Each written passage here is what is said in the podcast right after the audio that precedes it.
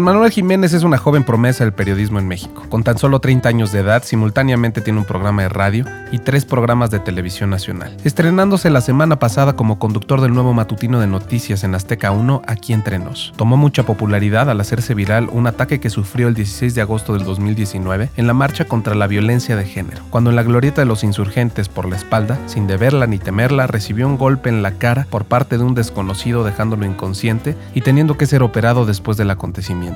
Nos lo narra a detalle, cómo lo superó y cómo se sintió al respecto.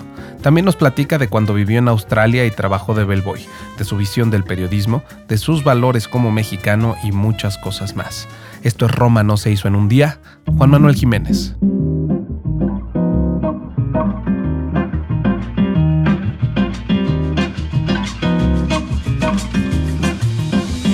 Hola, soy Jorge Romano, cantante, compositor, productor y maestro de canto. Tengo una big band que se llama The Swings y una escuela para cantantes o para cualquier persona que quiera cantar que se llama romanolessons.com. Y estamos aquí para aprender a través de las historias de vida de gente que está caminando y en constante movimiento hacia sus objetivos y escuchar lo que tienen que decir. Si Yahamba es mi lema, y si estás desesperado o desesperada porque las cosas no han salido como lo tenías pensado y te preocupa lo que pasó ayer, lo que pasó hoy o lo que va a pasar mañana, te invito a que te relajes y abras tus sentidos y que te acuerdes que Roma no se hizo en un día. Mi querido Juan Manuel Jiménez, alias Juanma Pregunta, me siento muy contento de que seas parte de este podcast. ¿Cómo estás, amigo? Mi querido Jorge, muchísimas gracias por invitarme. De verdad es un honor siempre platicar contigo ya sea en tu podcast o en la vida real que somos cuates, que somos amigos y de verdad lo que quieras preguntarme, con muchísimo gusto lo respondemos. Pues lo primero es acordarnos de cómo nos conocimos. Nos conocimos en Nueva York en el año nuevo del 2018 al 2019. Fue como lo formal, porque seguramente nos habíamos cruzado y platicado, pero en ese año nuevo nos conocimos y creo que la última vez que nos vimos fue igual en Nueva York, Times Square, de 2019 a 2020. Ha pasado demasiado de ese tiempo, desde esa última vez que nos vimos, ahora. ¿Cómo estás con la cuarentena? ¿Qué ha pasado en tu vida en estos seis meses? ¿Cómo ha reaccionado a este cambio que nos convulsiona el mundo, no? Mira, el año empezó rapidísimo con toda la información que venía surgiendo. Desde que China empezó con el problema de, de la pandemia, yo inmediatamente sabía que iba a venir acá porque el número de contagios era muy alarmante. Cuando llegó el virus a los cruceros, Allí es cuando supe que era el detonante para que ese virus diera de qué hablar a nivel mundial. Entonces ya después de que llegó a México, como que cambió la vida en un 360 repentino, porque a pesar de que ya se veía venir, no sabíamos cómo lo iba a manejar el gobierno. De hecho, no sabemos cómo lo está manejando el gobierno ahorita. Claro. Entonces, ¿cuál es mi trabajo como periodista? ¿Cuál es mi trabajo como humano? Es este cuidarme antes que nada y segundo, informarle a la gente lo que está pasando. Entonces, a pesar de que la cuarentena ha sido un tema recurrente, yo no le he vivido en sí. Claro. Porque yo he salido diario de mi casa para ir a hacer notas, para ir a, a ver cómo está la gente en la calle, ver cómo está la circulación vial, ver cómo está la persona que boleaba zapatos que ahorita pues no tiene ingresos porque no hay gente en la calle.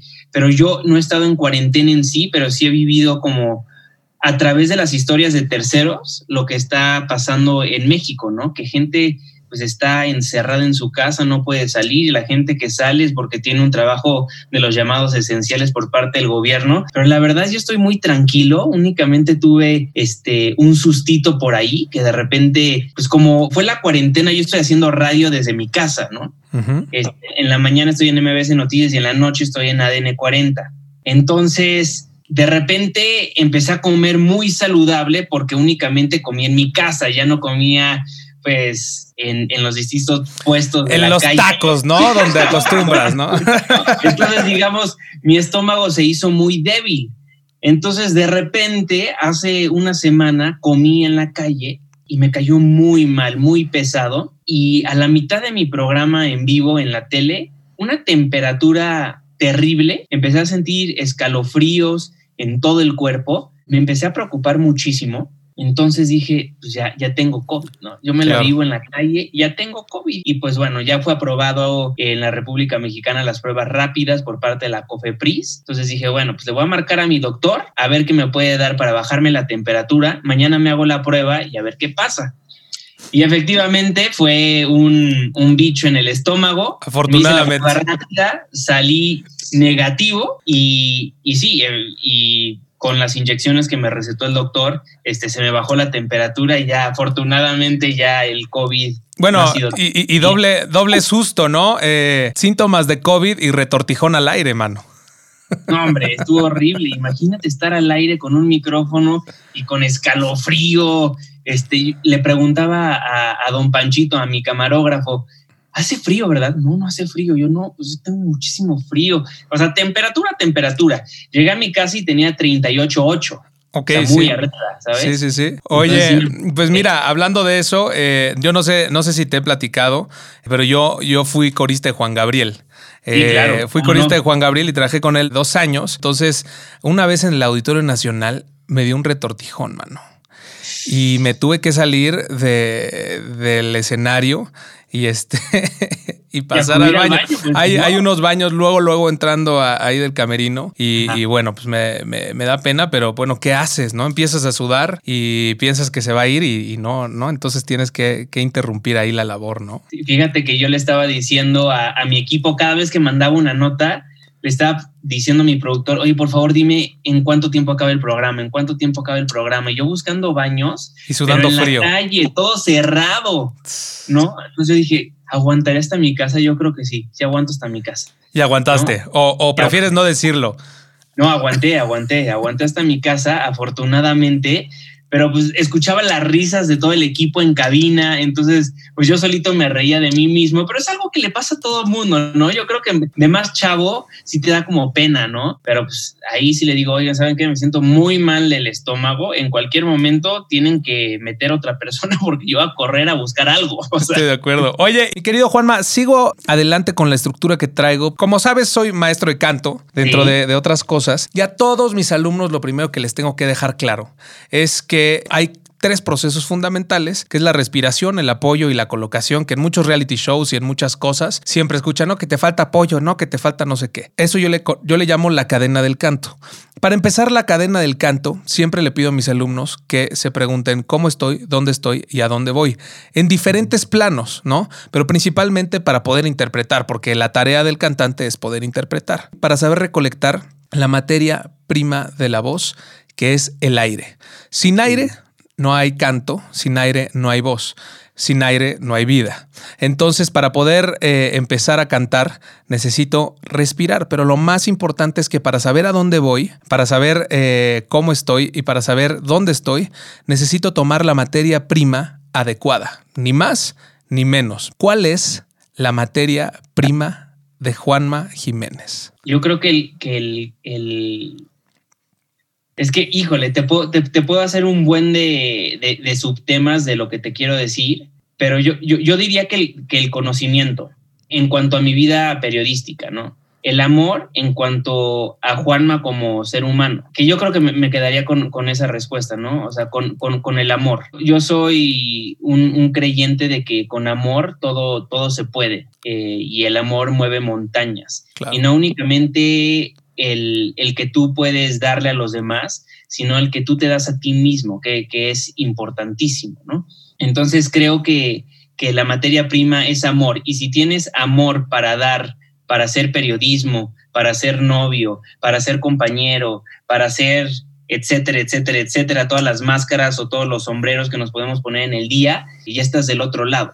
Claro, y sobre todo Juanma, Juanma es más allá que un periodista. Primero es una, es una persona que tiene familia, que tiene sentimientos y que tiene muchas otras cosas antes eh, del periodismo, que justamente eso es lo que, lo que solidifica, ¿no? Tu labor tan importante. Si eso no existe, entonces no tienes la manera de, de poder ser y desarrollarte totalmente, totalmente. Y muy aparte de un amor cursi, ¿no? O sea, e, e, el amor va mucho más allá de, lo romántico y de, todo eso, ¿no? Sí, fuera de lo cursi, o sea, te tienes que querer a ti mismo, tienes que querer lo que haces, Tienes que querer a las personas con las que trabajas. ¿Quieres tú salir adelante? Te tienes que querer a ti mismo, querer a los demás para poder juntos impulsar un proyecto de vida o un proyecto laboral o el proyecto, el que estés emprendiendo en el momento. ¿no? Totalmente de acuerdo, amigo. Qué bonita respuesta. Todo el proceso que estemos pasando, aunque tengamos de alguna forma ansiedad, aunque nos esté yendo mal,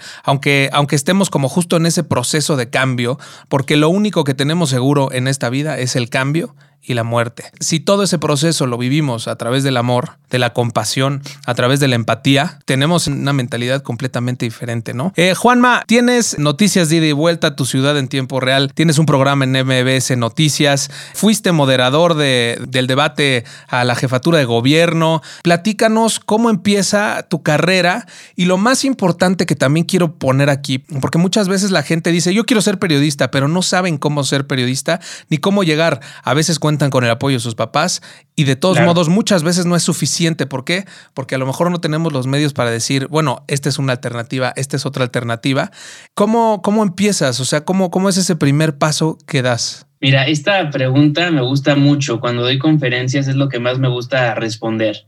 Y más a las nuevas generaciones que estudian periodismo, porque de verdad yo he visto que las personas ahora piensan que se gradúan y Joaquín López Dóriga le va a decir, ah, ya te graduaste, adelante, toma mi silla, ¿no? Piensan que ya es muy fácil por los medios que tenemos a nuestra disposición, llámese redes sociales, cualquier plataforma digital, este, la facilidad de ir a comprar un micrófono a una tienda, eh, grabarte con una cámara barata y subir tu contenido en línea, y piensan que con eso ya lo hicieron y piensan que con salir a una manifestación y ver lo que está pasando, este, ya pueden ser un periodista y ya se pueden sentar en el gran escritorio y darle a conocer lo que pasa en el mundo a, México o si están en otro país, en, el país donde se encuentren.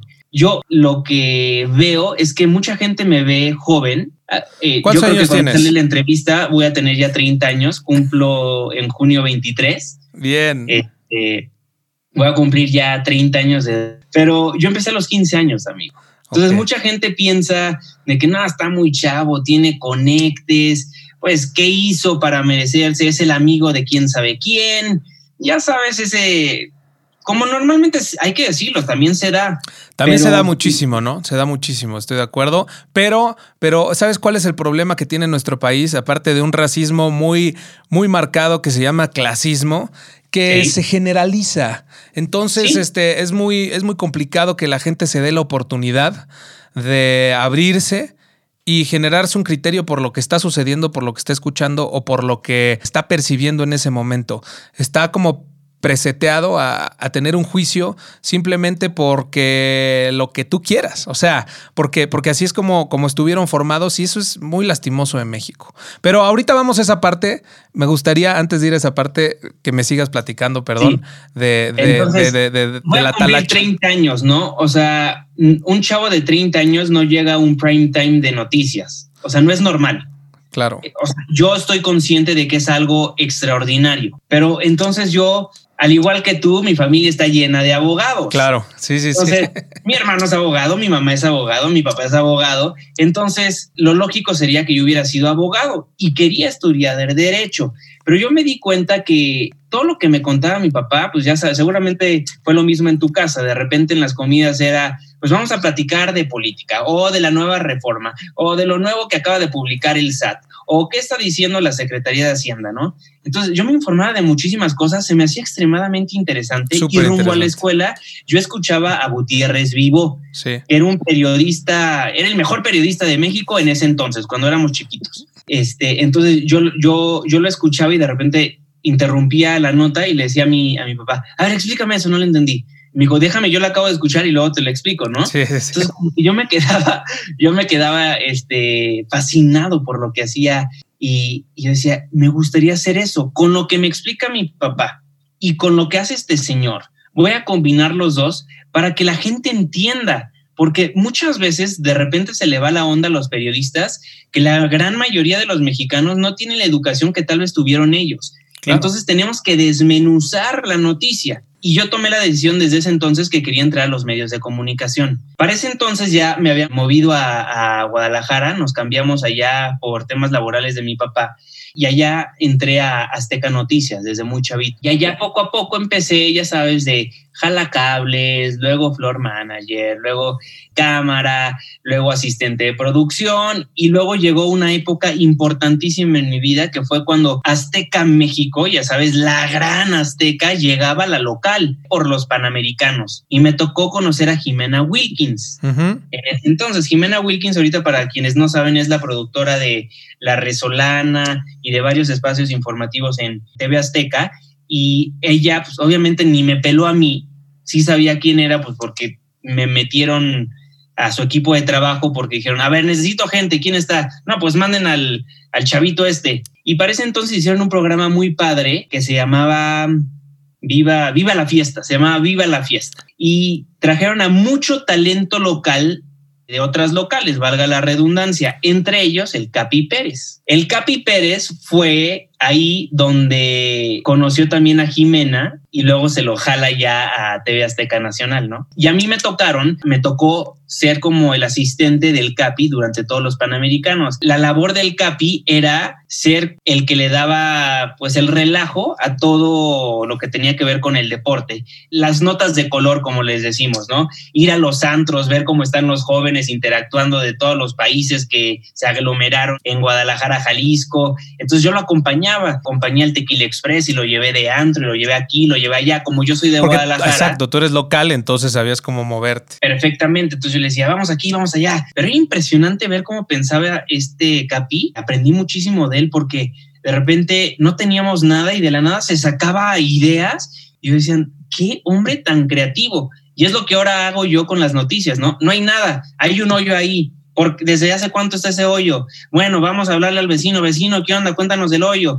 La autoridad, oye, ¿por qué no has arreglado el hoyo? Tu compromiso de campaña era que ibas a arreglar absolutamente todos los baches. Entonces, te armas una historia de un hoyito. Claro. Y eso es lo que hacía él con los panamericanos y con la situación que vivíamos. Claro, y la diferencia es que la historia que tú te armas, o sea, evidentemente es verídica. Digo, aparte de un abrazo al Capi, es un tipazo, hemos cenado un par de veces y es sumamente simpático. Entonces, pero la diferencia, la diferencia a lo mejor entre el Capi y tú es que, bueno, obviamente tú tienes que informar. De cierta forma también eh, la noticia es un tipo como de entretenimiento, mucha gente lo ve así, como que hay un debate interesante, ¿no? Que, que, Yo soy un creyente de que tiene que serlo, ¿eh? Porque no puede ser cuadrado porque no atrapas a la gente y no se informa. tienes que vendérselo de cierta forma que llame su atención y que logres darle a conocer por qué le debe de importar a él cierta noticia. Y si logras eso, a pesar de que, por ejemplo, tomando el ejemplo del bache, a pesar de que no es tu bache o tu colonia o tu ciudad, te puede relacionar a la misma, porque estás metiendo a los políticos que no cumplieron sus promesas de campaña y estás metiendo a un gobierno que tal vez no, no te cumple lo que, lo, que, tú tenías en mente, ¿no? Cuando votaste por cierto partido político o por cierta persona, ¿no? Sí, porque baches hay en toda la ciudad, por lo menos, que es donde nos toca vivir. Seguramente caes en un bache y te sientes identificado con esa misma historia, ¿no? Entonces es también creo que generar empatía. Y bueno, ¿y luego qué pasa, Juanma? Entonces ya decido estudiar ciencias de la comunicación. Para entonces, yo, yo, yo ya sabía que quería estar en los medios, pero no sabía este, cómo hacerlo tal cual, a pesar de que ya tenía cierta experiencia, ¿no? Entonces me reuní con los directores de carrera de distintas universidades y llegué al TEC de Monterrey, Campus Guadalajara, y me dijeron de otra rama de la comunicación que es la comunicación organizacional. Yo dije, ¿sabes qué? Mejor eso es lo que quiero me llamó mucho la atención hacer campañas políticas. Entonces yo dije, quiero hacer eso, quiero hacer comunicación social, ¿no? Y cuando entro a un grupo estudiantil, se crea uno que se llama Formación de Líderes Integrales, FOLI, ¿no? Entonces, en ese grupo estudiantil yo me encargaba de hacer congresos. Entonces empecé a conocer muchísimo político, empecé a conocer muchísimo empresario y obviamente, pues como me gustaba eh, los medios de comunicación, pues yo moderaba absolutamente todo. Me vi un profesor que estaba en Radiotech y me dijo, ¿por qué no te das un programa de, de algo? Y me invitó a su programa de deportes. Afortuna estaban las Olimpiadas en ese entonces y yo soy nadador, he sido nadador toda mi vida. Entonces estaban las competencias de natación en ese entonces. Les di un resumen espectacular porque yo sé de natación, pero realmente no sé de deportes. No sé mucho de fútbol, no sé mucho de tenis, no sé mucho de nada sé lo general, ¿no? Lo que, de lo que me informo. Y, entonces entras, te empiezas a convivir con muchísima gente, eh, te empiezas a dar cuenta, quiero suponer que eso empieza a ser tu este, vocación. Totalmente, entonces cambia mi chip otra vez y dije, sí, quiero hacer medios de comunicación y más después de que le di una probadita a radio. Yo dije, esto es radio, wow, me dieron mi programa, ¿no? Y tuve entrevistados muy buenos, ¿no? Y a raíz de, de esa oportunidad que tuve, dije, radio es lo que quiero. ¿no? Para esto ya, te digo, me, fui a hacer otra licenciatura a Australia, y aprendí a hacer televisión y luego me regresé y luego me, fui a hacer una campaña política a Estados Unidos, en Nueva York, y luego regresé y luego ya por fin acabé la universidad. También tuve la oportunidad de, estudiar en, Estados Unidos y viví tres años en Boston y me cambió la vida la percepción de mi país primero, el amor que le tengo a mi país, este, y el, y sorprendentemente mucha gente me dice como, güey, ¿por qué regresaste? Porque siento que de alguna forma yo le, le, debo algo a México y se lo tengo que regresar. Si yo me pude ir allá, ¿no? Igual fue, fue con, una, con una beca y demás, pero si me pude ir allá es porque soy mexicano y porque mis raíces y lo que me constituye me dio la oportunidad de poderme ir y, tener una experiencia diferente. Entonces dije, voy a regresar a México. ¿Cómo cambió en Juanma la percepción de su país en dos sentidos? Llegando allá ¿Y cómo te cambia al regresar, brother? O sea, ¿cómo asimilas todos esos cambios? Que es un golpe bastante, bastante fuerte.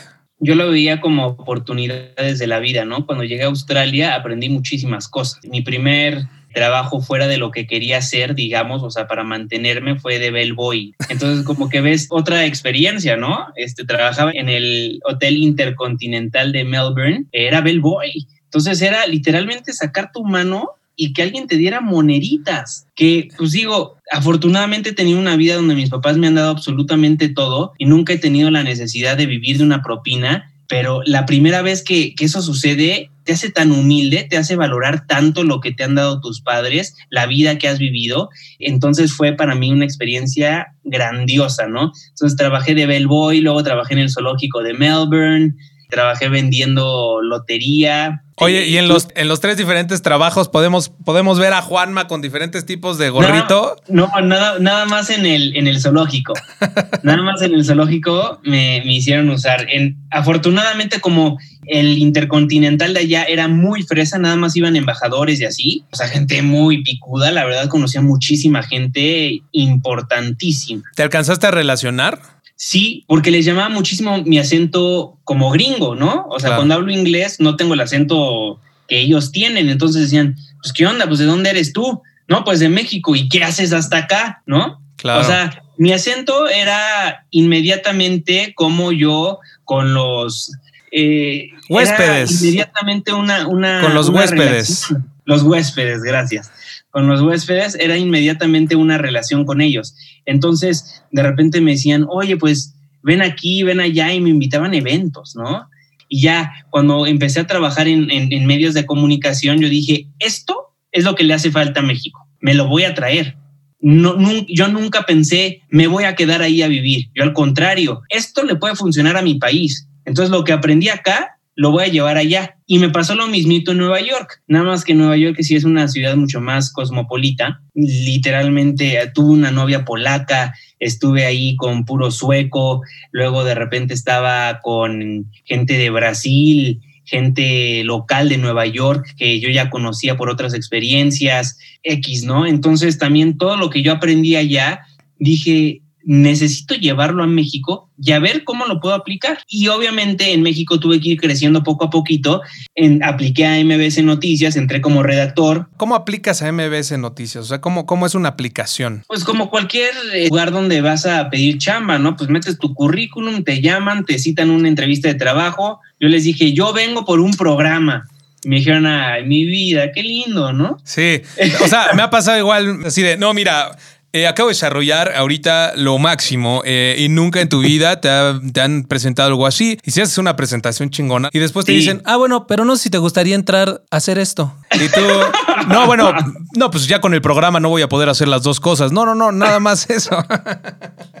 ¿No? Así, tal cual, ¿no? Pero afortunadamente me entrevistó Jesse Cervantes, me entrevistó Mariano Domínguez, me entrevistó Alejandro Vargas y pasé como todos los filtritos y me dijeron, mira, se ve que eres un chavo que sabe, ya tienes dos licenciaturas, tienes 22 años. Wow. Me dijeron, güey, o sea, vas para arriba, pero no te vamos a, a contratar para lo que quieres. Te propongo algo. Entra a la redacción, cómo funciona MBS y vamos viendo cómo te vas desarrollando. Yo siempre he sido de la idea que en cuanto tu pie está en la entrada de cualquier lugar, te abren la puerta y ya está tu cuerpo del otro lado, tú te encargas de abrir las demás puertas dentro del establecimiento y las ventanas y todo lo que quieras abrir ya es tuyo estando adentro. 100%. Gánate.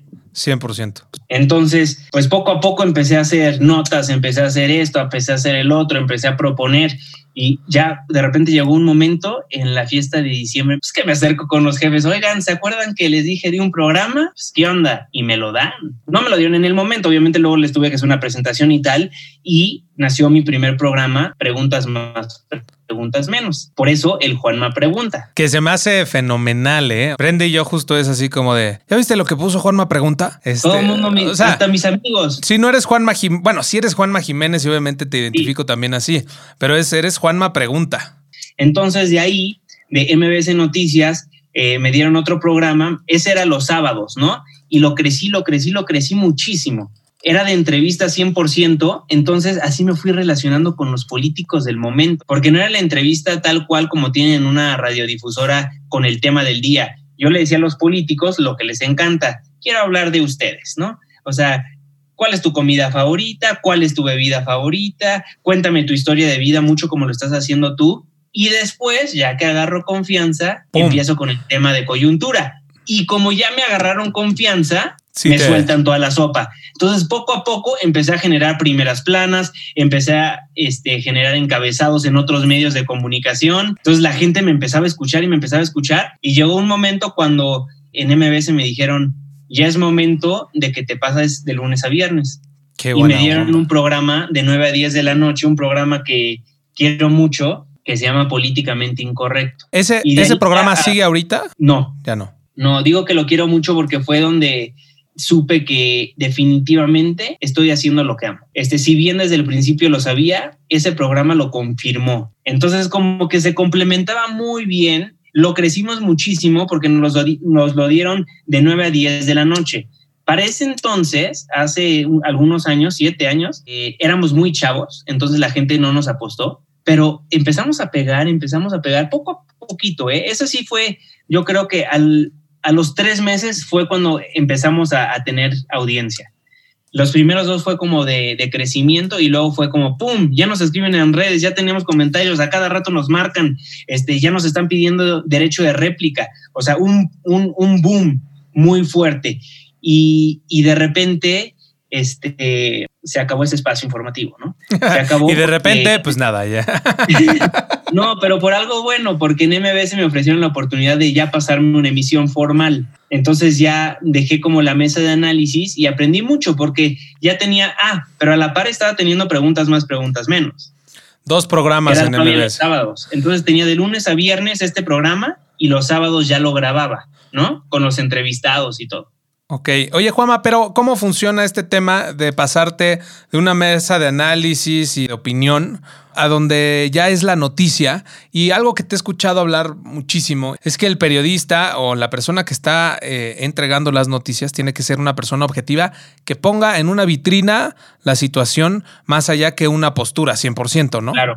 Entonces, ¿cómo ¿Cómo has lidiado tú con eso? ¿Cómo hiciste ese cambio entre un programa en donde sí había una postura a un programa donde era plenamente informar? ¿Y cómo intentas crear, crear una balanza? ¿Cómo, ¿Cómo intentas tener ese balance? ¿Cómo logras esa balanza? ¿Cómo logras que la gente no te diga chairo o te diga fifi o te diga esto o el otro? Es en todos mis programas te doy todas las versiones. Siempre en mis programas vas a tener todas las versiones. Rápido y conciso. ¿Qué dijo Morena? El audio de Monreal. ¿Qué dijo el PRI? El audio de este senador. ¿Qué dijo el PRD? El audio de este senador. Obviamente, si el PRD, el PRI y el PAN tienen lo mismo, pues escoges la postura más fuerte, la combinas con la de Morena y dices, ¿y usted qué opina? Claro. Twitter, arroba Juan Pregunta, Facebook, Juan Manuel Jiménez. Y así yo ya me blindo, ¿no? Esto dijo esto, esta otra persona dijo el otro, y yo opino esto, pero usted, que tiene la opinión más importante, ¿qué piensa del tema? Y leo sus comentarios al aire. Así es como yo logro generar como un equilibrio, ¿no? Porque tienes, o sea, no puedes decir, eres eh, parcial, porque no, te di esta postura, te di esta postura y bueno, escuchando las dos, yo te doy lo que creo yo. Bueno, con esta responsabilidad de tener un micrófono, no sientes, y la palabra obviamente no es miedo, pero ese ese tema de, sentirte juzgado constantemente porque es muy complicado y es muy delicada la información que das. ¿Cómo manejas? ¿Cómo te van a ver los ojos de las personas que te escuchan o que te ven? Se me hace muy importante porque justamente hace unas semanas subí un video en donde habla I am not who I am, I am who I think you think I am. ¿Correcto? Claro. Es algo sumamente importante y muchas, muchas personas, si no es que todos, en algún momento estancamos nuestra vida, nuestros proyectos y, nuestras, eh, nuestros anhelos justamente por frenarnos a lo que yo creo que tú crees de mí. Puta, una persona que está en medio de la noticia, una persona que está en medio de la política sin ser político, ¿cómo se establece mentalmente sano y cómo manejas toda esa presión que tú mismo te puedes o no generar? Mira, qué, qué, buena pregunta. Y justo estaba platicando con un reportero de ADN 40 este, de este tema hace algunos días. Y porque él vivió un, un, momento en su vida cuando lo empezaron a atacar muchísimo en redes sociales y me dijo, hasta estoy dudando de que hago bien mi trabajo. Yo le dije, ¿sabes qué? A mí ya me pasó. Y al principio, cuando era periodista, me pasó porque pues, antes estabas antes daba las noticias, ¿no? Tenía la sección los fines de semana de cada hora darte un resumen de noticias y ahí la gente le vale, le estás informando. En ningún momento vas a meter una opinión, es, son las 5 de la tarde, esta es la información, tres minutos de noticias, los balazos del día y ya. Pero cuando llega políticamente incorrecto, uy, que mi voz era de pito, que mi postura era muy infantil, que cómo es posible que me hayan contratado, que soy un niño presita, que qué hago ahí, que seguramente ni estudié, que soy amigo de quién sabe quién, un buen de cosas que de repente yo decía, soy tan mal periodista, te cuestionas. Sí. Te cuestionas muchísimo. Realmente soy esa mala persona que dice la gente y es gente que ni ve su perfil, ¿no? O sea, tienen, tenían un huevito, ¿no? Antes cuando estaban los huevitos de, de, Twitter. de Twitter, digo. Pero poco a poco empecé a amar esos comentarios. Porque estabas generando una reacción. Porque estaba generando una reacción y porque estaba generando audiencia. Y estaba generando gente que tenía algo que decir de lo que yo les presentaba. Entonces los empecé a alimentar tantito. Claro. Muchas gracias por escucharme. Aprecio tu observación. Así poco a poco. Entonces, de repente llegó ya un boom cuando era todo lo contrario. Los mensajes se convirtieron en, ay, qué opinión tan fregona. Oye, Juana, buenísimo tu programa de hoy. Oye, esto, oye, el otro. Oye, te propongo este tema. Oye, y cambia la conversación. Claro que me siguen llegando mensajes de odio, pero yo los veo como algo bonito. Hay una persona, por ejemplo, que yo creo que tres veces de los cinco de la semana me comenta, ay, qué programa tan aburrido de tu ciudad, pésimos comentarios. Pero ahí, está. Todas las semanas comentándome, carnal. Ya sé. todas las semanas. Y, estaría muy cagado, o bueno, vas a sentir como un, vacío en el momento en el que digas, ah, chinga, ¿qué le pasó a este güey? Oye, ¿dónde está el que me odiaba? Sí, bueno, finalmente ahí está, ¿no? Y es, es muy interesante. Ahora, siento que estás en una etapa personal como periodista y persona pública en donde a mi parecer a lo mejor tendrás que encontrar qué es eh, tu, tu, punto final, si va a ser como periodismo de calle o vas a ser un analista político. ¿Lo ves así o piensas completamente dedicar tu vida a los tres frentes diferentes que llevas. Si tres frentes me refiero el análisis, la noticia y el periodismo. Mira, los periodistas son como los buenos vinos, ¿no? Entre más viejitos son mejores, ¿no? Entonces, este, Beto Tavira alguna vez me dijo que, que yo voy en mi, en mi hora 600 de vuelo, ¿no? Ya cuando llegas a las mil horas de vuelo, ya es cuando vas a poder ser una máquina, ¿no? Vas a poder hacer absolutamente todo. Yo soy de la idea de que la noticia tiene que ser dada a conocer por un reportero siempre, esté en estudio o esté en la calle. Y eso es lo que yo he hecho. Yo creo que un buen conductor de noticias fue reportero y yo voy a ser reportero toda mi vida. Sin embargo, por ejemplo, pues en radio estoy en estudio, estoy fijo, ¿no? Y siento que tengo algo extra que darle a conocer a la audiencia porque yo lo viví como lo vivieron los manifestantes y yo lo viví como lo vivieron las señoras que se quejaron del bache y yo lo viví como lo vivió la persona que estaba en el legislativo proponiendo una iniciativa, porque yo por mi perfil y por lo que he tratado de crear, he ido a analizar con los diputados en una sesión, con los senadores en la plenaria, he estado en la calle en una manifestación y he estado en una denuncia ciudadana, en un desgajamiento o he estado en la inundación. Entonces a mí nadie me puede decir que no he hecho esas cosas, porque lo hago y lo hago a diario. Claro. Pero también he hecho el análisis, pero también he hecho la entrevista seria, la entrevista banquetera y he hecho la entrevista en un foro. 100%. ¿Qué es lo que quiero en tres, cuatro años? Tal vez yo creo que va a llegar un punto donde ya no voy a poder salir a la calle, porque si bien ahorita yo creo que tengo muy buena aprobación por parte de todas las personas, todavía no he sido clasificado como pues un chayotero o una persona que está con cierto partido político o muy enfocado hacia la derecha o hacia la izquierda, un periodista centrado. Creo que eventualmente llegará el punto cuando más personas me empiezan a conocer donde ya inclusive me expondría de más, si ya me he expuesto, este, me expondría además este, al salir a la calle, ¿no? Porque pues, hay mucha gente que externa sus posturas de una manera agresiva, ¿no? Que si bien yo estoy abierto al diálogo, no con una persona que de repente te empieza a gritar. Claro, es complicado. pero entonces yo creo que eventualmente lo que me gustaría es estar en un foro, sí, dando las noticias como se deben de dar, no leyendo un prompter, como creo que varios periodistas lo hacen, sino contando historias para que la gente pueda comprender, pero nunca dejar la calle. Yo creo que siempre tienes que salir a la calle, porque si, si, no, si no sabes cómo se está moviendo la gente, si no te subes al metro, si no te subes al metrobús, si no viajas por los pueblos o por los pueblos mágicos o... Si estás en una fantasía. Sí, das noticias a lo güey. Claro, no eres parte, no eres parte del contexto que se está viviendo, eres simplemente un procesador de textos, ¿no? Exactamente, tal cual. Te voy a robar eso. Está, interesante, se me acaba de ocurrir. Eh, patentado. No, oye, Juama, otra, otra cosa que sé que es tu pasión, es tu país. Creo que fue el primer clic que tuvimos tú y yo. O sea, fue donde hicimos así como la mancuerna. Tengo una canción eh, que le compuse a México que se llama Mi Canto, que me has hecho el favor de poner varias veces en tu programa. Y bueno, compartimos esa pasión por México. México está viviendo un momento, si no que, el más complicado de la historia moderna del país, de los últimos 20, 25 años, 30 años. Y tiene que ver con muchas razones y ahora que llega el coronavirus, evidentemente es como otra bofetada más, ¿no? Pero algo que me llama mucho la atención y que obviamente va como más en lo particular hacia ti, es la libertad de expresión.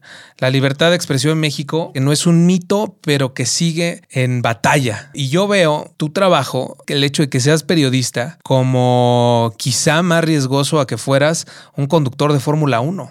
Tu labor es de altísimo riesgo y la desempeñas con muchísima pasión. Este, lo primero es qué onda con México, qué onda con nuestro país, cómo te sientes con esta responsabilidad de ser periodista, cómo se sienten los tuyos, tu familia. Y la cuarta, ¿cuál es la necesidad, y lo digo con amor, Juanma, de estar ahí en los madrazos, de estar ahí en la explosión, de aspirar gas lacrimógeno, de estar al lado de la persona que le acaban de dar un balazo? se están llevando a esta persona aquí en, en las calles de la colonia Coajimalpa y no lo dejan y eres de las pocas personas que están en un medio mainstream. Quiero entender que hay muchos compañeros tuyos que desafortunadamente también viven relativamente en el anonimato o, con menos exposición, pero eres de esas pocas personas que yo veo que está ahí que se avienta, que se va al centro del problema con mucha responsabilidad. ¿Qué onda con eso, amigo? Pues mira, voy a regresar a, a, lo que te respondí, yo creo que en la primera pregunta que me hiciste. Amor, güey. Amor. Amor a México. Yo amo a mi país y por eso le informo a mi país para que tomen las decisiones los ciudadanos que ellos encuentren pertinentes. Porque a raíz de mi programa yo tengo radioescuchas que son de izquierda y que son de derecha. Entonces, yo les informé a los dos y conforme a lo que les informé, ellos van a presentar una denuncia correspondiente o van a votar por cierto perfil o van a hacer esto o van a hacer el otro. Y eso ya es un win para México, porque estoy haciendo que la persona que tal vez volea los zapatos y el empresario sepan lo mismo y entiendan lo mismo. Claro. Y cuando generas esa educación en la gente, gente tal, me he subido a taxis que de repente me dicen, oiga, ¿y usted es el Juanma? Sí, ay, no, pues es que, y me empiezan a hablar del tema y yo digo, no es posible que esta persona que tiene secundaria trunca entienda perfectamente lo que está pasando en el país. Y me ha pasado más de 10 veces, ¿eh? Creo que estamos también pasando por un momento complicado en donde creo que estrategias políticas, más bien, tanto en Norteamérica y demás, se basan en la polarización. Entonces, por un lado entiendo eso y entiendo perfecto y creo que es parte de tu responsabilidad 100%, pero por otro lado, estamos polarizadísimos, no encontramos empatía entre, entre nosotros y es o estás conmigo o me odias. E, es, es muy grave lo que está pasando porque hay un país dividido y justo por eso te decía de los rangos, ¿no? De el, el empresario que tal vez tiene doctorado y el taxista que tiene la secundaria trunca. Pero también ahorita nos está dividiendo mucho el gobierno y, y, no quiero no quiero meterme como a temas muy políticos, pero si tu papá le pegaba a tu mamá, pues lo más probable es que tú le pegues a tu esposa o si el presidente de la República o el senador o el diputado le está llamando a los periodistas chayoteros, pues lo más probable es que la gente que esté con ellos también va a hacer lo mismo. Entonces, yo lo que trato de hacer en mi programa es justamente la balanza que tú mencionabas en un instante, alimentar a las dos, con las dos posturas. Y vas alimentando y se va quedando pareja la balanza y vas alimentando a las dos opiniones, porque dice, ah, ya entendí lo que dijo este señor, pero yo opino esto, pero ya entendí tan siquiera la postura de este señor. ¿O por qué piensa así cierta persona? Ah, bueno, ya entendí, pero sigo estando en desacuerdo. O logro ver su punto de vista y me hace cambiar el mío, que me ha pasado, ¿eh? Muchísimas veces. Estando al aire con un entrevistado, yo tengo la agenda de preguntarle esto y otro, oye, no es posible. Y de repente me dice, es que no te has dado cuenta de esto. Porque si yo hago esto, seguramente va a afectar a X y Y persona y tú nada más estás viendo como lo de encimita. Y yo digo, ah, válgame Dios, tienes toda la razón. Investigo más, entrevisto otra vez y ya todo el mundo tiene la, la postura que debe de tener un ciudadano para tener una opinión bien elaborada, bien hecha, algo con conocimiento de causa y no únicamente A y B, ¿no? Que nunca es así. Siempre hay un C, D, E, F, G. Claro, claro, se, se divide. Entonces, el amor a México es aportarle ese granito de arena a diario en materia informativa para que los ciudadanos puedan crecer. Y por eso, justamente por eso, y ligo a tus otras preguntas, es por lo cual me gusta salir a la calle y vivirlo, porque mucha gente ha dicho, es que los medios de comunicación no reportan las cosas como son, ¿no? Ahí estaba, lo viví. ¿Que los encapuchados no hicieron eso? Claro que sí, yo estaba ahí y me tronó la bomba al lado. ¿Quién me va a decir que no? Claro. Nadie. Generas credibilidad así. Y con la credibilidad ya es más probable que la gente te diga eventualmente, te creo, no porque hayas estado ahí, pero porque lo estuviste. Entonces seguramente tienes la razón o lo que me dices es verídico. Claro, o tiene mucho más peso tu postura. Claro, porque generas esa credibilidad con la gente. Por eso me gusta estar con la gente y hacer de repente denuncias ciudadanas y luego temas políticos y luego temas de seguridad y luego inclusive meterme con los delincuentes. He estado con gente de la Unión de Tepito y le pregunto, oye, ¿por qué robas? ¿Por qué secuestras? ¿Por qué vendes drogas? Y te responden, ¿no? No, pues la neta, mi papá se drogaba desde chiquito, nunca fui a la escuela y pues de repente me decían, ve a vender esto, me contrataron como halcón, que halcones son las personas que están en las calles, los niños chiquitos en bicicletas, que de repente le dan el pitazo a un chavo más grande que les dicen, oye, ahí viene la policía, guarden todo. Y así empecé. Entonces empecé de halcón, luego empecé a vender marihuana, luego empecé a vender cocaína, luego me llamó tal persona de un cártel y me dijo, vas a ser sicario. Me entrenó, me hizo militar. Después, pues comencé a matar gente. Y tú te quedas así, wow. Ya cuando lo escucha el ciudadano dice, pues sí, porque el gobierno tal vez no estuvo para intervenir, porque cuando presentó la denuncia correspondiente la mamá de este chavo de que el papá era drogadicto y que estaba abusando del menor, nadie lo ayudó. Logras entender por qué hay gente que se dedica al narcomenudeo. Pues porque hay mejores oportunidades que en el mundo laboral formal. Bueno, para ellos, o más bien es la única posibilidad que pueden encontrar, ¿no? Dentro de, su, estructura, claro. Totalmente. Entonces, el amor a México combinado con el estar en el lugar de la noticia, combinado con no olvidar que es el periodismo y poder decir, yo estuve ahí, ese riesgo que tristemente tenemos que tomar los periodistas, genera que poco a poco avance tu país y avances tú como persona, las demás al tomar una decisión y así va a empezar el llamado snowball effect, ¿no? Que poco a poco vas generando esa energía, esa atracción hasta llegar a un punto donde ya las personas van a decir, ya no necesita arriesgarse para que yo le crea a esta persona, porque ahorita lo hago, ahorita voy a las manifestaciones, ahorita voy este, con los rateros, ahorita este, voy con los linchados, o sea, hago de todo, pero para que la gente vea que sí es una realidad.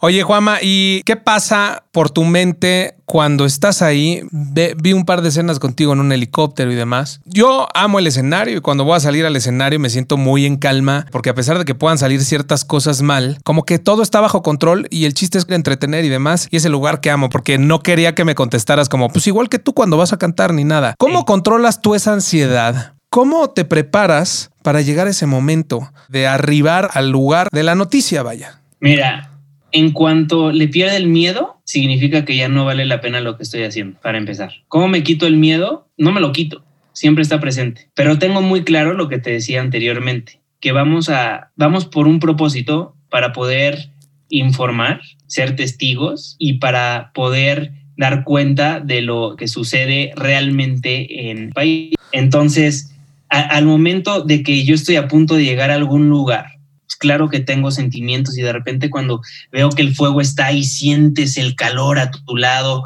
o sientes que te empieza a picar la garganta por el gas lacrimógeno, yo sé que tengo que seguir porque está el personaje de Juanma, ¿no? Juanma al aire, Juanma informa, Juanma pregunta.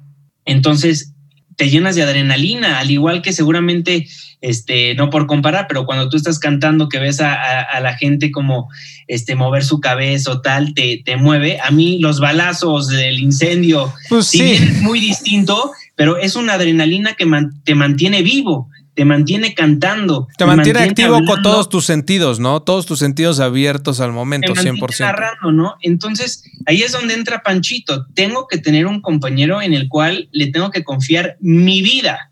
Porque si él entra y le pegan, yo entro a rescatarlo como un militar. Siempre rescatas a su compañero, ¿no? Nadie se queda atrás. Igual él conmigo. Hay muchas veces que pensamos que no va a haber nada y de repente, wow, como cuando me agredieron. Nadie pensaba que eso iba a pasar. Yo nada más estaba narrando lo que estaba y ¡pum! ¿Qué pasó, Juanma? Yo estaba justo de gira con el equipo Azteca, también fue Brenda. No me acuerdo en qué, ciudad estábamos. Nos bajamos del avión y vimos las noticias y a mí me dio un nudo en la garganta impresionante. Primero porque te conozco, porque te admiro. Y después fue muy impactante la imagen. Y me dio entre el no saber si, si estabas bien. Y también me da un coraje impresionante. Esto es nada comparado con lo que te pasó a ti, con cómo te sentiste, cómo se sintieron tus papás. Y es una bomba atómica que detonó en todo el país. Por consecuencia de eso también supongo que tienes ahora la atención de mucho más gente. ¿Cómo te sentiste? ¿Con qué responsabilidad tomas esa agresión que si bien es una coincidencia, es una injusticia, se tiene que tomar con responsabilidad y sacarle de alguna manera el provecho ético necesario para poder seguir transformando, ¿no? Y para poder seguir cambiando justamente desde tu trinchera. ¿Y cómo has podido seguir adelante sin tener a lo mejor, y no sé si a lo mejor lo tengas, sin tener rencor o tener esa culpa o tener ese sentimiento que te invade, porque si lo tuvieras no estarías avanzando, estarías clavado en ese pedo. Entonces, ¿cómo fue ese acontecimiento? ¿Cómo fue esa mañana? Y todo cambia en la vida. ¿Te acuerdas qué desayunaste? ¿Te acuerdas si tomaste café? ¿Te acuerdas de algo de eso? No tomo café, eso estoy seguro. No tomas café. Café, café no hubo en el día. Sí, ese día no hubo. mira, te cuento, yo estaba muy emocionado de esa marcha, muy emocionado, porque yo el tema de la violencia contra la mujer es una bandera que he llevado desde que soy periodista. No sé si te acuerdas cuando empezó a ver todos los casos y empezó a ver como un boom muy grande de los casos de mujeres que estaban siendo secuestradas en las inmediaciones del metro. Yo saqué esa nota y todo mundo la agarró. Yo saqué esa nota porque yo dije, no es posible que las chavas tengan que sufrir eso. O sea, ¿cómo es posible? Esa era la tercera manifestación de esa semana. un viernes, viernes 16 de agosto. El lunes hubo una manifestación que salieron de la Secretaría de Seguridad Ciudadana distintas mujeres feministas a la Fiscalía General de Justicia. Entonces, marcharon de la Secretaría a la Fiscalía y yo las seguí. Yo les di la voz. Yo les dije a las autoridades y a mi audiencia Están marchando porque las están violando, las están acosando, las están matando. Hay que darnos cuenta del enojo que tienen. Si bien yo no justifico, pero se entiende que pinten, rompan y lo que quieran, tal vez sin eso no se van a dar cuenta de la problemática que viven. Entonces, yo les di voz. El miércoles hubo otra a la cual no fueron medios de comunicación, pero yo sí estaba ahí porque me dijeron, bueno, no me dijeron a mí, dijeron, nos vamos a manifestar y yo, sí, vayan les voy a dar voz porque pues, no es justo lo que les está pasando. O sea, yo no me imagino salir de mi casa vestido de cierta forma y que me estén chiflando, que me estén haciendo, tocando, viendo agresivamente, no sé, no, ni me lo imagino, ni me lo puedo imaginar a pesar de que lo comprendo, ¿no? Sí, sí, sí. Este, es incomodidad, que si bien lo podría comparar tal vez con que de repente estoy en la calle y como tienes micrófono, todo el mundo se te queda viendo, si eso es incómodo y entiendo el por qué, porque traes el micrófono, imagínate lo que sienten las chavas. Solo por ser mujeres. Solo por ser mujeres. Sí, lo entiendo. O sea, es incomprensible pero yo les di voz ese miércoles. Yo dije, se les tiene que dar voz. Yo me acuerdo que en el canal decían, no, otra vez ese tema. Y yo, sí, cabrón, otra vez. Y dicen, bueno, pues ve. Entonces ya, sacamos un programa. Me acuerdo que llegamos bien temprano y había, había de hecho una historia que como la gente me empezó a seguir luego, luego, tuvo creo que 300 mil vistas mi historia esa. Fueron distintos grupos feministas a esa marcha, ¿no? Entonces estábamos en la glorieta de los, de los insurgentes y había unas mujeres en un grupo de como feministas, pero que rapeaban o bailaban o cantaban. Y, yo subí esa historia y dije, qué buena forma de manifestarse. Grabé ese video, estuve con las chavas, les dije, las entrevisto al aire porque no las quiero grabar, quiero que sea en vivo y expresen lo que quieran. Me acuerdo que le dije ese, ese grupo de chavas, no, buenísimo. Y de repente me topé a una ex compañera de ADN 40 que de repente me dijo, yo ven con este grupo por si los quieres entrevistar. Y yo, ay, buenísimo. De ahí me pasé al Nutriza. Me, me pedí una nieve de limón, bueno, una paleta de limón. Panchito se pidió un, este, un cono y, y esperamos. Dieron las seis, porque yo llegué desde temprano. Dieron las seis, entré al programa de Néstor Ojeda, di como un previo de lo que estaba pasando. Desde ese entonces las chavas empezaron a gritar, no hombres, no hombres, entendí perfectamente, me retiré del lugar, empezó mi programa y empezó la manifestación. Empezó, empezó bien organizada la manifestación, las chavas partieron del interior de la glorieta de los insurgentes para pasarse ya al exterior y de repente empezó el caos, ¿no? Empezaron a romper vidrios, empezaron a romper lo del metrobús, a grafitear. ¿Tú dónde estabas? Yo iba atrás, atrás de la manifestación. Yo iba siguiendo poco a poco, entonces yo no veía, yo no le mostraba a la gente cómo lo estaban haciendo en vivo, pero sí estaba mostrando lo que ya había sucedido. Entonces yo las iba siguiendo. Pero como es una glorieta, cambiaron de opinión y se dieron la vuelta. Pero entonces, entre las que estaban hasta adelante organizando y dijeron, bueno, vamos a darnos la vuelta, y las que ya le habían dado la vuelta a la glorieta, pues no, hubo un momento que nos rodearon. Y es el momento que cuando fue el golpe, ¿no? Y ya fue cuando me tocó que inclusive las chavas me empezaron a aventar brillantinas, me empezaron a gritar cosas, di la verdad, entiéndenos. Y yo al aire pues estaba diciendo, esta es una lucha legítima, por supuesto, pero pues ya pues empezaron las agresiones. Yo me acuerdo haber dicho, esto ya está muy fuerte, me voy a salir de aquí. Antes de que recibiera el golpe, lo que estoy narrando es, nos vamos a mover a otro punto y pum, recibí el golpe. Si me lo permite, mientras tratamos de movernos a otro punto. Y no te acuerdas de nada, obviamente, sentiste el blackout. Blackout, de repente abro mis ojos y estaba Aarón, un compañero de, del 6, y me empieza a decir, Juanma, Juanma, Juanma, Juanma. Y yo, ya, ¿qué onda? ¿No? O sea, como que de repente pues, la adrenalina llega a mí, veo a mujeres alrededor de mí cuidándome, veo a mi amigo de Aaron Tagle agarrándome la mano y él seguía narrando en vivo. Déjenlo en paz, me llevó como a un lugar como seguro. Yo para esto entonces, de como trapito, ¿no? Donde me llevaran ahí iba yo, ¿no? Cuando ya me caí más o, más o menos el 20 es cuando una señora me empieza a agredir yo también soy prensa, pero te haces la víctima, de qué te pasa, qué, qué falta de ética tienes. Y como que yo no entendía qué estaba pasando. Y Aarón le gritaba a la señora, señora, déjelo, lo acaban de pegar.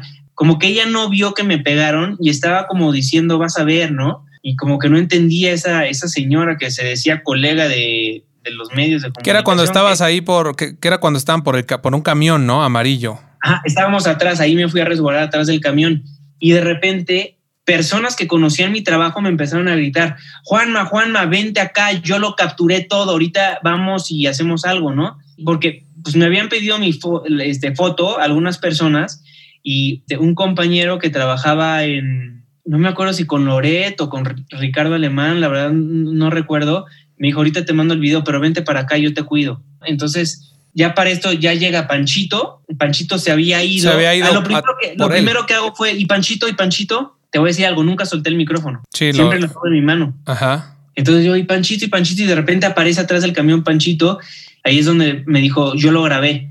O sea, su rostro, ¿no? O sea, lo tenemos, no te preocupes. Y ya, pues Panchito también, los dos ya con la adrenalina, todavía no sabe qué pasa. Yo seguía con el chícharo y de repente ya nada más escucho que me entró la llamada, contesto y me dicen, entra con Manuel López San Martín, cuéntanos qué pasó, ¿no? Qué fuerte. Yo estaba ido, pero yo seguí y empecé a narrar. Juan Manuel, ¿cómo estás? Me dice al aire, ¿no? Yo, Manuel, con la voz entrecortada. Sí, sí, sí. Manuel, pues, me acaban de pegar, me siento muy triste, pero vean, las mujeres y empecé a hablar de las mujeres y de que seguía siendo una lucha legítima y, fue un momento muy duro y de repente me cortan, pretenden que se va la comunicación porque dicen que ya estaba, o sea, estaba haciendo sentido lo que decía, pero estaba ido. Entonces de repente empecé a narrar los rostros de las mujeres policías que estaban contra la pared, porque pues no podían hacer nada. Y yo decía, velas cómo se están defendiendo, ve cómo las, a pesar de que son mujeres, está el desorden. O sea, no me acuerdo bien que empecé a narrar ahí. Y ya fue cuando como que me empieza a caer el 20 y le mando un mensaje al grupo de, de mi familia, estoy bien porque pues ellos no sabían si había despertado, si no había claro, despertado. Pero te habían escrito ya, luego, luego, pues estabas, al, estabas al aire aparte, ¿no? Estaba al aire, estaba al aire, todo fue en vivo, por eso tomó tanta relevancia. Entonces, mi familia este, no me marcó ni me hizo nada y luego me explicaron que fue porque dijeron, ¿y si algo le pasó y, o sea, lo vamos a incomodar y se está tratando de escapar y nosotros insistiendo con las llamadas? y lo entendí muy bien. Entonces yo dije, pues tal vez ni me estaban viendo. O sea, mis papás sí son habituales de que se despiertan y me escuchan en radio y ven la tele, pero pues por X o por Y tal vez. Sí, no van a ver todo lo que haces. Sí, y sí, yo sé que ven todo lo que hago, pero pues tal vez fueron al baño o fueron al súper. Entonces yo les puse, estoy bien y me aguanté. Y, y ya de repente me salgo, ya cuando como que empieza a bajar, me salgo a un lugar donde ya estaba seguro con Panchito. Panchito todavía como en, como la incertidumbre, ¿no? Porque se, se, escuchaban los petardos, se escuchaba todo.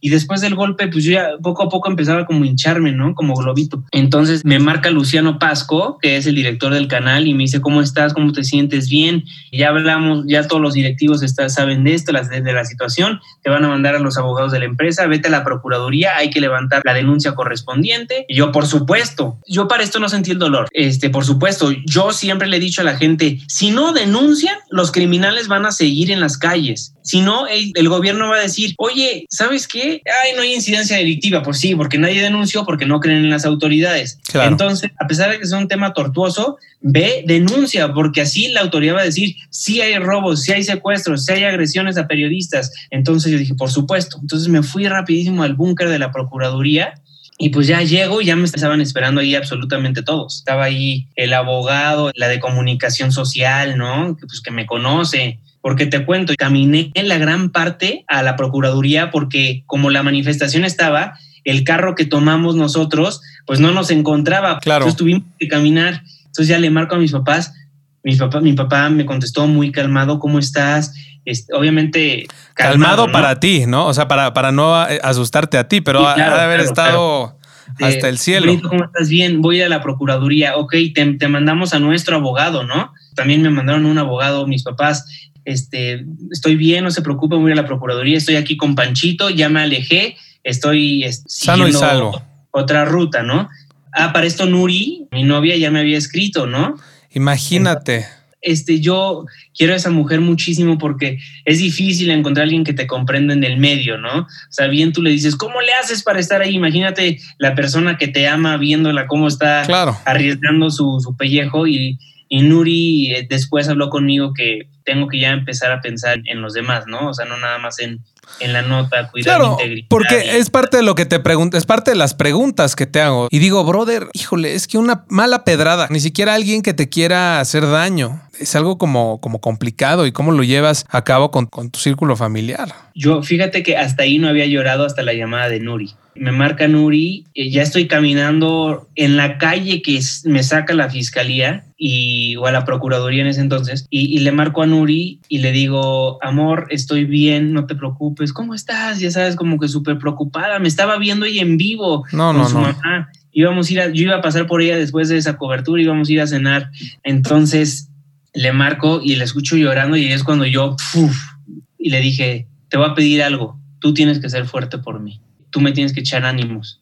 Y me dijo, sí, sí, sí. Y como que cambió su chip y estuvo obviamente muy al pendiente. Puse mi celular en lunita para que nada más mis favoritos me puedan marcar, porque te imaginarás que para este entonces estuve... Todo el mundo a- te quería entrevistar y todo el Todo mundo quería saber tu punto de todo- vista. Todos mis compañeros me querían entrevistar o preguntarme qué onda, este, o X o Y. Ya llego a la procuraduría y levanto la denuncia y a las 3 de la mañana que acabo, eh, me fui al hospital. Oye, Juama, y ahorita que lo mencionas y se me hace muy interesante como el valor de las mujeres en nuestra vida, ¿no? Digo, yo tengo un papá, mi hermano, mi mamá y unos últimos años viviendo con Brenda, que también conoces, y Quiero la mucho. importancia y el soporte que realmente nos dan, ¿no? Yo me he vuelto una persona completamente diferente desde que estoy con Brenda y supongo que también es algo que te pasa a ti y es esa persona en quien me recargo y es la persona más fuerte que conozco y con quien me puedo abrir y que me conoce de una forma como nadie más me va a conocer. Y lo, lo fundamental que, que son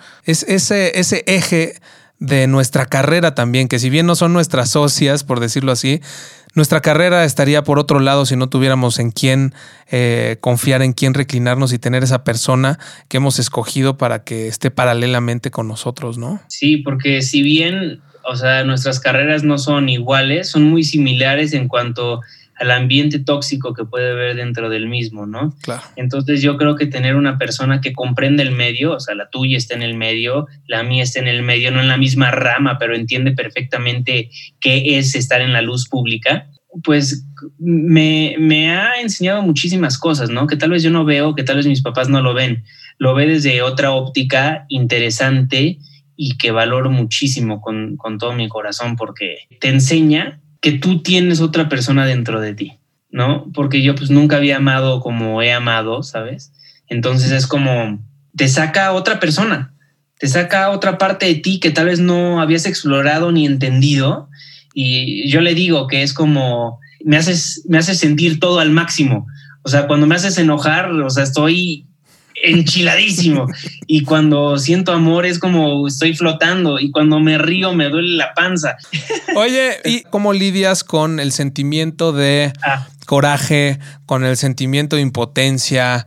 ¿Cómo, ¿Cómo has lidiado con eso? Y yo, retomando para que la gente que nos esté escuchando sepa que hablo, esta la pregunta concretamente de la persona que te golpeó, obviamente. A eso, a eso Ah. me estoy refiriendo. Este, qué buena pregunta. Desde antes del golpe había muchas personas que salían de sus casas a verme, ¿no? Ay, está en la tele, ay, está en mi calle. Y van y, y me saludan y me dicen y me preguntan y me hacen esto y me hacen el otro. Y ahorita mucha gente que sale me, me dice, ¿qué pasó con ese? Eh, que, que se pudre en el bote, que lo maten, que lo violen allá adentro. Y yo soy de la idea de, mira, ya está ahí. Sabe lo que hizo o no hizo. Sabe si lo mandaron o no lo mandaron sabe si fue por algo que dije o no dije, o nada más dijo, eh, le voy a pegar. Él solito sabe.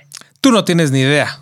Yo no tengo ni idea, se sigue investigando. Por la pandemia, obviamente, el caso se sigue atrasando un poco, el juicio está vinculado a proceso, pero todavía no le dictan sentencia definitoria. Pero está detenido.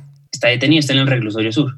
Entonces, odio hacia él, no, porque yo creo que se tiene que perdonar en la vida. Y si bien yo no lo perdono en el sentido de que no logro comprender por qué decidió hacer eso. Te pegó de espaldas, no lo viste, o sea, no. No, no, sí, pues no. Por- por- me ayudó por eso mucho el no haberlo visto. Qué bueno que no lo vi porque así mi cara estaba relajada, y mi cuerpo estaba calmado a pesar de estar en esa situación tensa, porque al momento del golpe caí muy suave y no tenso, ¿no? Y yo como no lo vi, pues estaba muy, muy suavecito. Entonces, yo no le deseo el mal a nadie, nunca. La justicia va a hacer lo que tenga que hacer y lo va a condenar por lo que lo tenga que condenar. Pero espero el chavo recapacite, sepa y analice lo que hizo y le sirve este tiempo en, el tambo, en el bote, en la cárcel, para darse cuenta de que fue algo muy grave lo que hizo. No, no fue algo normal lo que le sucedió porque no sabía lo público que se iba a hacer esto. Claro. Entonces, pues ya su familia está viviendo las consecuencias, él está viviendo las consecuencias. Y fue un momento de un segundo máximo, ¿no? Sí. Es un segundo. literalmente en un segundo cambió su vida, se hizo pública su cara por todas partes, pues por eso lo encontraron. O sea, estaba en todos los en todos los medios de comunicación, en todas las redes sociales. Quien lo conociera se dio cuenta a los 30 minutos que su cuate iba a estar en problemas serios, porque yo nunca había visto la solidaridad de los periodistas así. ¿Quién te sorprendió que te haya marcado? Este, Miguel Ayun.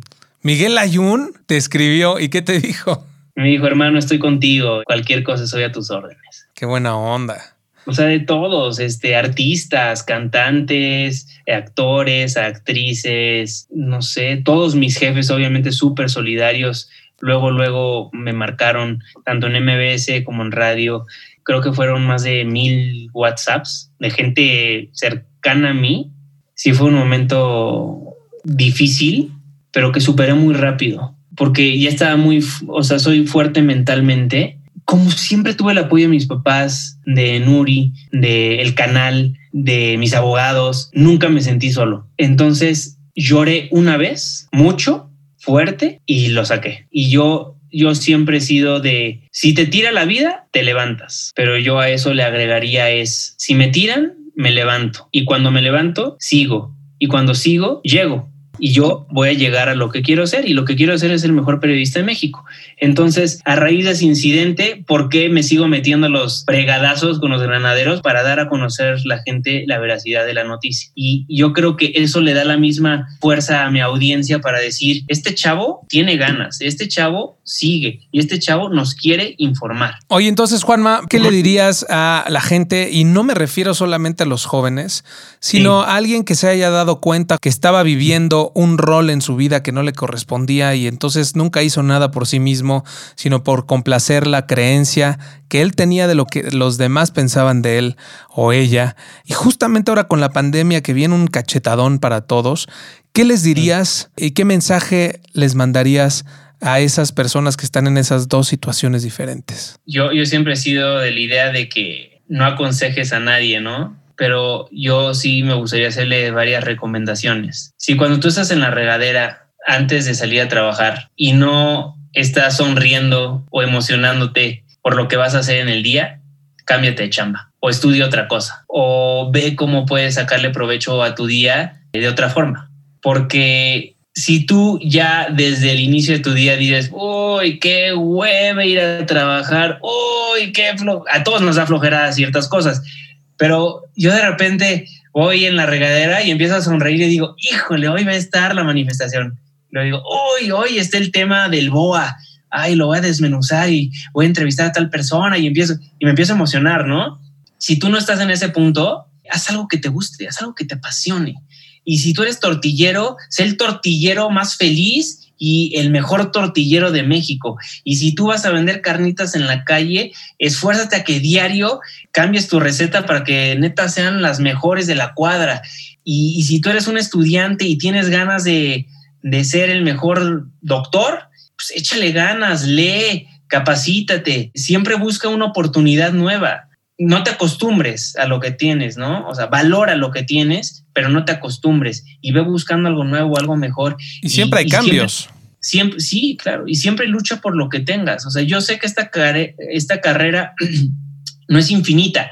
Entonces yo sé que el día de mañana puede venir un mejor periodista. Entonces, antes de que llegue él, yo voy a ser mejor que todos. Entonces yo voy a seguir leyendo, yo voy a seguir estudiando, yo voy a seguir forjándome como ser humano. Entonces, mi consejo es para ser muy concreto, sé feliz con lo que haces y si no, haz lo que te hace feliz. Y si estás haciendo otra cosa que te va a llevar a la felicidad, de todas maneras, haz ese trabajo con un enorme gusto porque tienes que saber que lo que estás haciendo ahorita, por ejemplo, si estás trabajando en un Oxxo para sacar dinero para ir a grabar un estudio, esa canción, porque tú eres un músico, también échale ganas a trabajar en un Oxxo y no lo hagas con flojera, porque tienes que saber que esas horas en el final. te van a rendir al final este, en, la canción que eventualmente va a ser la número uno. Qué buena onda, Juanma. Pues te agradezco muchísimo que seas parte de esto. ¿Vamos a cantar? Sí, ajá. No, no. Muchísimas gracias. Y Yajamba es mi lema. Y bueno, pues si Yajamba es caminemos, es siempre, como tú lo dices, caminar, siempre caminar y nunca detenerme, porque en el momento en el que me detenga algo está saliendo mal. Entonces, pues qué padre que se te ocurrió esa canción. Si quieres, cántala completa, amigo. Es que tú, te voy a decir algo, y esto no es broma porque te estoy, este, estoy platicando contigo, pero yo, yo la pongo seguido. ¿En serio? La pongo muy seguido. Me pone muy de buenas, me, me cambia el día, porque a veces tenemos que dar noticias muy tristes a veces y, a pesar de que le doy el peso que necesita, de repente sí digo, híjole, sí está muy fuerte, ¿no? Entonces, entre TikTok y de repente que escucho este Jamba, tu versión, tu versión, porque me encanta. No únicamente la música, pero me encanta que estás en el cuadro y tú solito te estás como mandando a, como el beat. Eh, me encanta, me pone, me pone muy de buenas. Muchísimas gracias, Juanma. Oye, cuando todo el mundo nos esté escuchando, si les sirve el capítulo, si les interesa y si quieren que más gente lo escuche, que nos etiquete en nuestro Instagram y que si quiere decirte algo y quiere escribirte algo, ¿cuál es tu, ¿cuáles son tus redes sociales? Twitter, Instagram, Periscope, Snapchat, TikTok, arroba Juanma Pregunta. En todas las plataformas digitales me encuentran como arroba Juanma Pregunta. Perfecto, pues yo soy Jorge Romano y estoy como arroba Jorge Romano en todos lados. Muchísimas gracias, mi querido Juanma. Nos vemos para la próxima Silla Jamba. Silla Jamba, mi querido amigo, muchísimas gracias.